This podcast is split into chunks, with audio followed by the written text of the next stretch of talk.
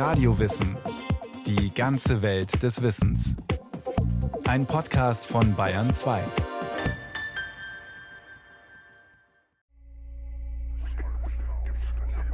Du isst zu viel Süßes. Du isst zu viel Süßes. Mach mehr Sport. Mach mehr Sport. Du sollst nicht begehren deines du nächsten sollst nicht begehren deines nächsten Jetzt bist du schon wieder zu spät.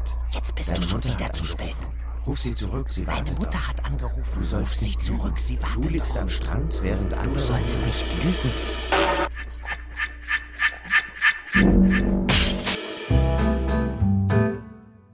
Das schlechte Gewissen, ein ständiger Begleiter. Da mögen hehre Vorsätze noch so gewissenhaft gefasst sein, oft steht ihnen der innere Schweinehund im Weg. Und am Ende ist es wieder da, das schlechte Gewissen.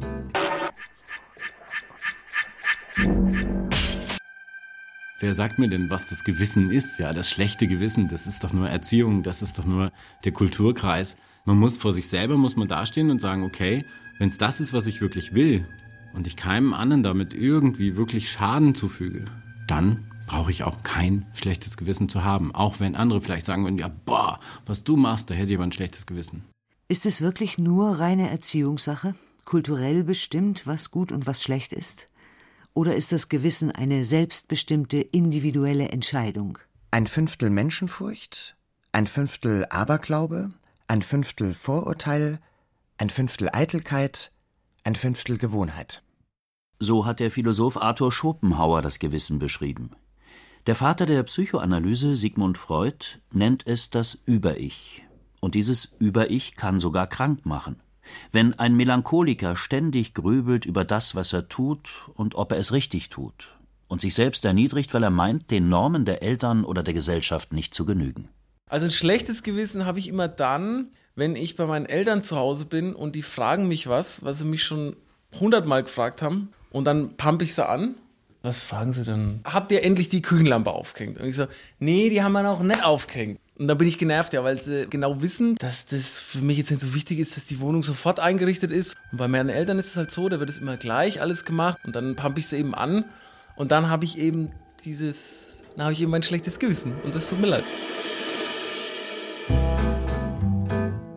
Schlechtes Gewissen, gutes Gewissen, Gewissenlosigkeit und Gewissenhaftigkeit, das sagt sich leicht dahin. Der Jurist und Mediziner Rainer Erlinger beantwortet seit zehn Jahren bei der Süddeutschen Zeitung Gewissensfragen der Leser. Er nennt das Gewissen einen inneren Gesetzgeber.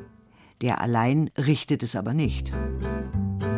Ich muss selbst reflektieren, was richtig und was falsch ist. Ich muss dabei mich an Grundsätze halten, den kategorischen Imperativ handle so, dass wenn das alle tun, es trotzdem noch funktioniert und richtig ist. Etwas abstrakter formuliert es der Freiburger Moraltheologe Eberhard Schockenhoff. Man kann sagen, das Gewissen ist die letzte Instanz persönlicher Verantwortung. Und in einer religiösen Weltdeutung sagt man dann, es ist zugleich die Stimme Gottes. Es gibt dann im säkularen Bereich Formulierungen, das Gewissen ist so etwas wie ein innerer Gerichtshof. Das hat etwa Kant aufgegriffen. Stimme Gottes, innerer Gerichtshof. Was ist es nun, das Gewissen? Ist es der Verstand oder das Gefühl, das uns sagt, was richtig und was falsch ist? Sowohl als auch, meint der Theologe Schockenhoff. In der Geschichte des Gewissens gab es immer beide Strömungen, die, die das Gewissen als Vernunfturteil beschrieben haben, und die, die es als Gefühl, gar als Stimme Gottes verstanden. Kopf gegen Bauch also. Aber eins nach dem anderen. Bei den alten Griechen sprechen die Stoiker von einem inneren Gerichtshof, auf dem die Gedanken sozusagen gegeneinander argumentieren. Du sollst teilen, nicht dein Geld nur für dich ausgeben. Du kümmerst dich zu wenig um deine Frau. Bei Rot stehen, bei Grün gehen, den Kindern ein Vorbild. Du darfst nicht spicken. Du hast zu wenig Zeit für deine Kinder. Klauen darf man nicht. Du sollst Vater und Mutter ehren. Du sollst Vater und Mutter ehren. Widerstreitende Gedanken. Diese Idee findet sich auch in der Bibel. Der Apostel Paulus greift sie in seinem Brief an die Römer auf. Auch Martin Luther wird später diese Idee vertreten. Vorher aber prägt ein anderer die Vorstellung vom Gewissen. Augustinus sieht das Gewissen als die Vox Dei, die Stimme Gottes im Menschen. Und diese Stimme spricht aus dem Hadernden und hilft bei moralischen Fragen. Im Mittelalter unterscheidet man erstmals zwischen dem Urgewissen, dem Wissen über Gut und Böse, und dem entsprechenden Handeln. Gleichzeitig entwickeln sich zwei Strömungen, kurz gesagt Verstand versus Gefühl. Einerseits nimmt Thomas von Aquin ganz in der Tradition der Stoiker an, dass das Gewissen Verstand und nichts als Verstand ist. Ihm folgt später Immanuel Kant. Andererseits greifen etwa die Franziskaner die Idee eines göttlichen Funkens in der menschlichen Seele auf, also ein intuitives Gefühl für richtig und falsch. Dieser Vorstellung widerspricht Martin Luther. Der Reformator wendet sich klar gegen das Gewissen als göttliche Stimme.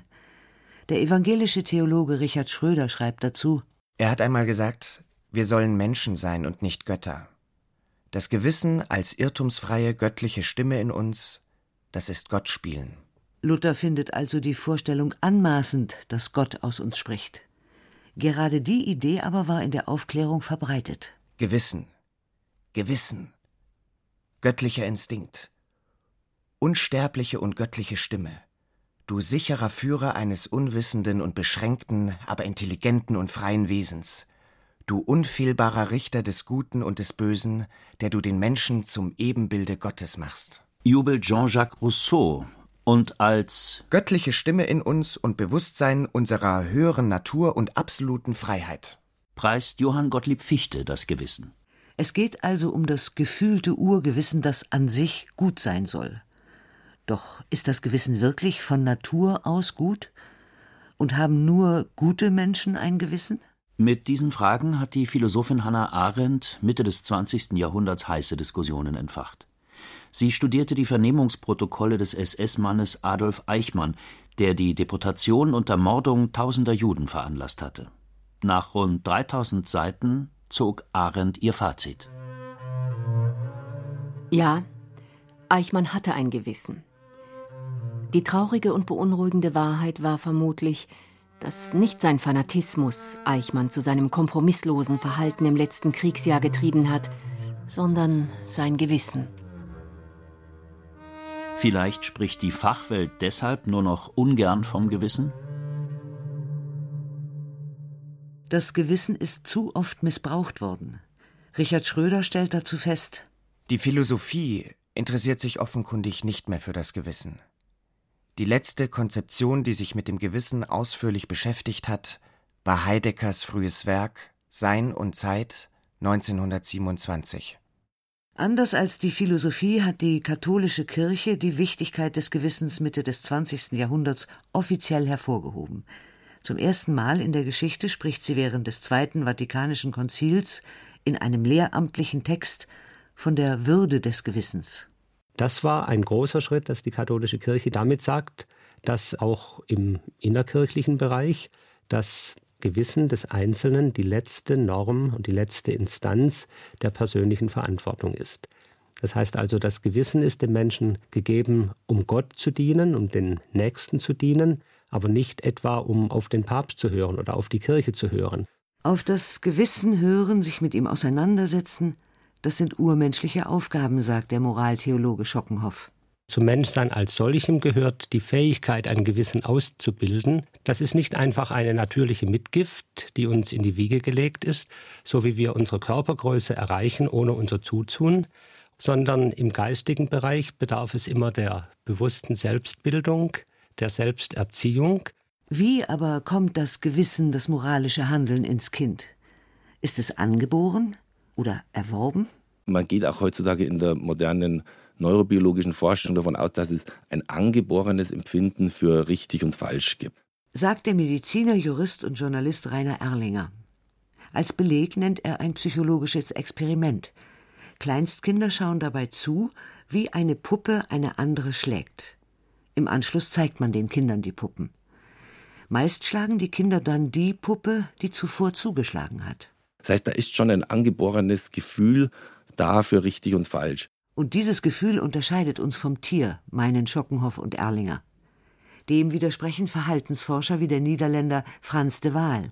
Er glaubt, dass sich moralisches Verhalten nicht allein auf den Menschen beschränkt, denn auch Affen würden Empathie zeigen. Aber ist Empathie, also das Einfühlen in andere, gleichzusetzen mit Gewissen? Da ist er wieder, der alte Streit. Bauch gegen Kopf. Wer bestimmt das Gewissen? Das Einfühlen in sich und andere oder das rationale Urteil? Für den Moraltheologen Schockenhoff ist die Empathie eine Basis für die Gewissensbildung und für moralisches Handeln. Damit ist es aber nicht getan. Dazu gehört, dass wir die intuitiven Urteile über Gut und Böse, die wir in uns vorfinden, auch reflektieren können. Also das Gewissen bedarf auch der Überprüfung. Das ist nicht einfach nur ein Bauchgefühl, eine emotionale Stimme. Der Kopf muss dieses Gefühl überprüfen und hinterfragen. Kopf und Bauch also. Lange Zeit aber galt in der Moralentwicklungsforschung ein sehr kopflastiges Modell. Der amerikanische Psychologe Lawrence Kohlberg hatte es in den 50er Jahren an der Harvard-Universität entwickelt. Seine Idee, das moralische Urteilen entwickelt sich stufenförmig in drei Stadien. Je reifer der Geist, desto reifer die Moral. So seine Theorie. Im präkonventionellen Stadium glauben Kinder bis etwa zehn Jahre, dass Normen gelten, weil sie von Autoritäten gesetzt sind. Sie befolgen Regeln, um Strafen zu entgehen. Im konventionellen Stadium befolgen Jugendliche und Erwachsene Normen, die in ihrer Gruppe vorherrschen. Man handelt so, weil es alle so machen. Man will damit Gewissensbissen entgehen und sozial akzeptiert werden. Erst wer im postkonventionellen Stadium ist, nimmt an, dass Normen für jeden gelten, erklärt die Soziologin Gertrud Nonner-Winkler. Da würde man verstehen, dass Normen aus universellen moralischen Prinzipien abgeleitet sind, Gleichheit, Achtung vor der Würde der Person, und die Normen würden aus Einsicht in ihre Gültigkeit befolgt. Außer Jesus, Martin Luther King und Lawrence Kohlberg selbst würde das aber niemand erreichen, kritisiert die Soziologin. Sie hat die Moralentwicklung bei Kindern am Max-Planck-Institut in München erforscht. Wie die Philosophen und Theologen des Mittelalters unterscheidet sie zwischen dem moralischen Wissen und der Anwendung dieses Wissens. Dabei hat sie Erstaunliches festgestellt. Schon kleine Kinder wissen ziemlich gut, was man darf und was nicht. Lügen war bei uns immer ein Riesentabu. Schon von Kindheit an wusste ich, du kannst machen, was du willst, aber lüg nicht. Gelogen wird nicht. Wir haben zusammen eine Hütte gebaut. Ja, wir haben noch Nägel gebraucht. Und dann sind wir in den Baumarkt gegangen und haben da eben dann Nägel geklaut. Und da habe ich schon dann beim Klauen gemerkt, dass es nicht so okay ist. Da war ich natürlich ganz schön nervös. Und ich glaube, die Nervosität hat mir auch dann der Ladendetektiv angesehen, der mich dann erwischt hat. Da habe ich ein ganz, ganz schlechtes Gewissen dann gehabt. Und es war dann nochmal ein zusätzlicher großer Scharmoment, als dann mein Vater und meine Mutter daheim waren am Mittagstisch und ich ja, mich da hinsetzen musste und mein Vater mir nochmal ins Gewissen geredet hat. Vom Wissen zum entsprechenden Handeln ist es aber noch ein weiter Weg. In einer Studie zeigte Gertrud Nunner-Winkler, schon Vierjährige wissen genau, dass man nicht klauen darf, auch wenn man etwas sehr gerne hätte, wie etwa die Süßigkeiten eines anderen Kindes. Das heißt aber noch lange nicht, dass sich die Kinder auch entsprechend verhalten. Die Forscher fragten die Kinder, wie sich ein anderes Kind fühlen würde, das sich Süßigkeiten einfach genommen hat und von den Vierjährigen 80 Prozent sagen, der fühlt sich toll. Verstehst du, diese Süßigkeiten schmecken einfach klasse. Und es war an sich ein überraschender Befund, weil ältere Kinder und Erwachsene nehmen an, dass sich einer, der was Falsches gemacht hat, schlecht fühlen würde. Ein schlechtes Gewissen muss also noch ausgebildet werden. Kleine Kinder sagen einerseits, stehlen darf man nicht. Andererseits ist sich der junge Dieb keiner Schuld bewusst. Schließlich hat er ja das bekommen, was er wollte. Das ändert sich aber bald. Bei den Zwölfjährigen hat gut jeder Dritte schon eine moralische Motivation. Sie würden also sagen, dass sich ein Dieb schlecht fühlt. Und im Alter von 22 verfügen 60 Prozent über eine hohe moralische Motivation. Dabei entwickeln sich die einzelnen Kinder sehr unterschiedlich. Manche erwerben nie eine moralische Motivation, andere machen Rückschritte. Interessantes Detail: 65 Prozent der jungen Frauen zeigen eine hohe moralische Motivation. Bei jungen Männern sind es nur 35 Prozent. Diejenigen, die also so eine höhere moralische Motivation haben, haben auch deutlich weniger delinquentes Verhalten aufgewiesen, haben tatsächlich sogar auch weniger Anzeigen bei der Polizei. Haben Kriminelle im Umkehrschluss eine geringere moralische Motivation, vielleicht weniger Skrupel oder sind gar gewissenloser? Darauf scheinen neue Erkenntnisse aus der Hirnforschung hinzudeuten. Sie gehen davon aus, dass moralisches Verhalten vom Hirn aus gesteuert wird. Der präfrontale Kortex spielt bei der Hemmung von Impulsen eine Rolle. Arbeitet dieser durch eine Verletzung oder einen Unfall nur eingeschränkt, so läuft manches Verhalten unkontrolliert ab, vielleicht sogar ohne Gewissen. Als Beleg hierfür wird oft ein Fall genannt, der schon sehr lange zurückliegt. Es war einmal ein freundlicher, besonnener junger Mann namens Phineas Gage. Der lebte im Amerika des 19. Jahrhunderts und fand Arbeit im Eisenbahnbau. Wahrscheinlich wäre sein Leben anders verlaufen, wenn dieser verflixte 13. September 1848 ihm nicht eine besondere Wendung gegeben hätte. Er, Gage, der Vorarbeiter, hatte die Sprengung allein durchgeführt, und da passierte es.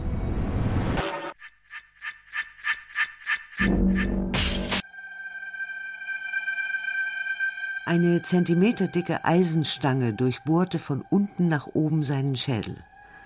Es war wie ein Wunder. Gage, der die ganze Zeit bei Bewusstsein war, konnte berichten, wie die Stange seine Wange durchbohrte und oben aus der Schädeldecke wieder austrat. Aus dem ausgeglichenen Gage war nach diesem Vorfall ein impulsiver, unzuverlässiger Mensch geworden. Manchmal schien er wie ein Kind, schrieb sein Arzt. Was aber hat Gages Geschichte mit dem Gewissen zu tun? Es geht wieder um den präfrontalen Kortex. Gages vordere Hirnbereiche hatten stark unter dem Unfall gelitten. Vorher ein ausgeglichener junger Mann, nachher ein impulsiv kindischer Rabauke. Seine Verhaltenshemmung war ausgeschaltet. Ähnliches bestätigen neuere Studien. Der Hirnforscher Antonio Damasio kam zu dem Schluss, wenn der präfrontale Teil des Gehirns bei Erwachsenen geschädigt ist, hat das kaum Auswirkungen auf den Intellekt, wohl aber auf das moralische Urteilen. Da agieren Erwachsene so egozentrisch wie kleine Kinder. Ein Organ für das Gewissen haben Forscher damit aber nicht gefunden. Bisher sind alle Versuche gescheitert, die Moral an körperlichen Gegebenheiten festzumachen. Ein angebliches Verbrechergen entpuppte sich als fragwürdig. Auch das Enzym Monoaminooxidose A, das Forscher im Zusammenhang mit gewissenlosem, psychopathischem Verhalten diskutieren, spielt vor allem dann eine Rolle, wenn zusätzlich zur genetischen Vorbelastung noch ein Trauma in der Kindheit kommt. Angeboren oder erworben? Woher also kommt die Moral nun? So ganz eindeutig lässt sich diese Frage wohl nicht beantworten. Überhaupt scheint derzeit mehr zu interessieren, wo geht es hin mit der Moral? Wird man doch in letzter Zeit den Eindruck nicht los, es ginge bergab mit ihr. Ich werde das Amt auch in Zukunft gewissenhaft und mit ganzer Kraft ausfüllen. Bis heute habe ich über 250 Einzelfragen jedweder Art nach bestem Wissen und Gewissen beantwortet. Ich sehe ein, nicht alles, was juristisch rechtens ist, ist auch richtig. Das war nicht geradlinig und das tut mir leid. Am vergangenen Samstag habe ich einen schweren Fehler gemacht, den ich zutiefst bereue. Ich kann nicht mit der notwendigen Autorität im Amt bleiben. Es ist der schmerzlichste Schritt meines Lebens. Und ich gehe nicht alleine wegen meiner so fehlerhaften Doktorarbeit. Der Grund liegt im Besonderen in der Frage, ob ich den höchsten Ansprüchen, die ich selbst an meine Verantwortung anlege, noch nachkommen kann. Politiker legen Ämter aus moralischen Gründen nieder, manche aus freier Erkenntnis, meist jedoch, weil der Druck von außen sie dazu zwang. Doch wie steht es um die Moral im Volk? Laut einer Emnet-Umfrage aus dem Jahr 2006 ist nur jeder zweite Deutsche ganz ehrlich bei seiner Steuererklärung. In einer anderen Umfrage für die Zeitschrift GeoWissen glaubt nur jeder Zehnte, dass er eine verlorene Geldbörse vom Finder wiederbekommen würde. Und nur jeder Dritte sagt, er würde selbst eingreifen, wenn jemand auf offener Straße zusammengeschlagen wird. Leben wir also in einer gewissenlosen Zeit, umgeben von potenziellen Lügnern, Dieben, Egoisten?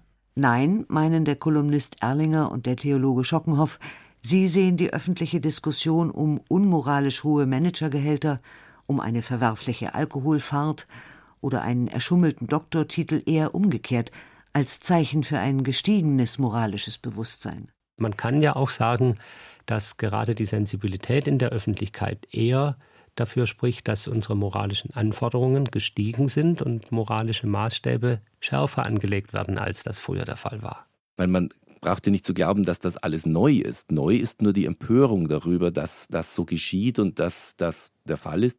Und die Tatsache, dass es eine Empörung gibt, die mag ein bisschen auch vom Neid getragen sein, aber ich glaube, die ist tatsächlich auch zu einem großen Teil davon getragen, dass das moralische Bewusstsein stärker geworden ist. Umfragen geben Ihnen recht. 2007 stellte das Allensbach-Institut ein wachsendes moralisches Bewusstsein bei den Deutschen fest. Auch das Rheingold-Institut schlussfolgert 2011, Werte und Moral sind wieder in. Die Deutschen sehnen sich nach Moral, in der Wirtschaft und der Politik. Sie sehnen sich nach moralischem Konsum, fairen Reisen und einer gerechteren Welt. Und sie sehnen sich nach Stabilität und Vertrauen, Treue und Ehrlichkeit. Oder vielleicht doch nicht? Moralische Vorstellungen haben sich im Lauf der Zeit geändert. Manche Werte aber scheinen Generationen zu überdauern. Gertrud Nunner-Winkler hat alte und junge Menschen nach moralischen Werten gefragt. Für das Volk der Papiersortierer und Joghurtbecher-Auswascher gilt da eine ganz besondere generationenübergreifende Einigkeit. Das Versäumnis, Müll zu sortieren, ist eine Riesensauerei. Nicht Müll zu sortieren ist einfach wirklich. Da sind sich alle einig, das ist eines der schlimmsten.